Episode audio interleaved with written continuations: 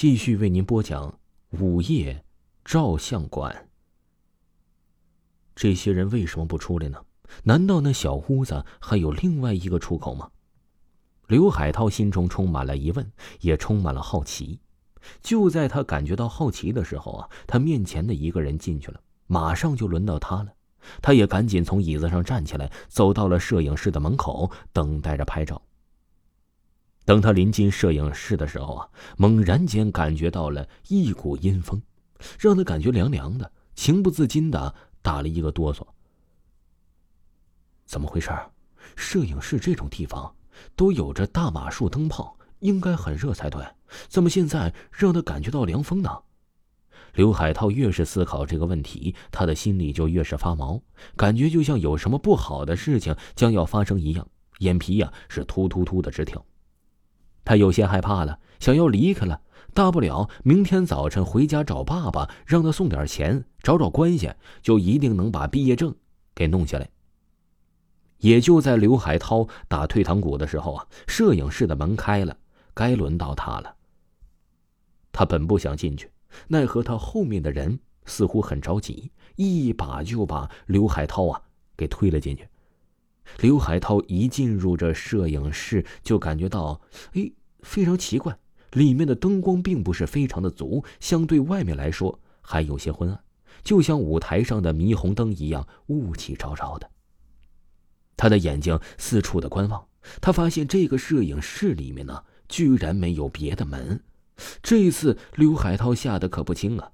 这个摄影室只有这一个出口，那刚刚进来的人都哪儿去了？刘海涛的心里害怕了。他不想照相了。他已经意识到，这个恐怖的照相馆，这个诡异的摄影室里，一定有着很大的秘密。在这里呀，一定会发生意外的。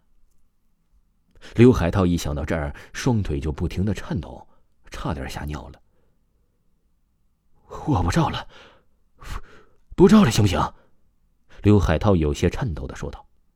那他对面的摄影师啊，并没有。对他说话，只是仅仅用手一指，刘海涛的身子就不由自主的走到了照相机的前面。刘海涛很难想象，不知道为什么身体会不受控制，为什么会自己来到照相机的正面。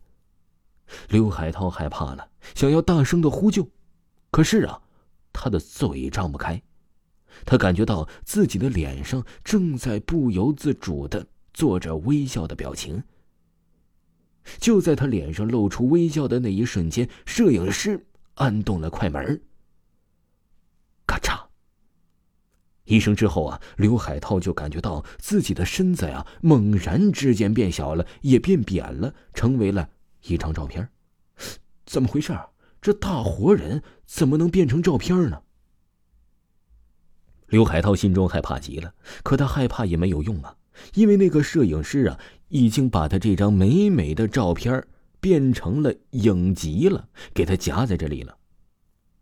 刘海涛现在终于明白前面的那些人为什么没有走出去了，因为啊，他们都被按在了照相里，现在都和他一样被夹在了影集里。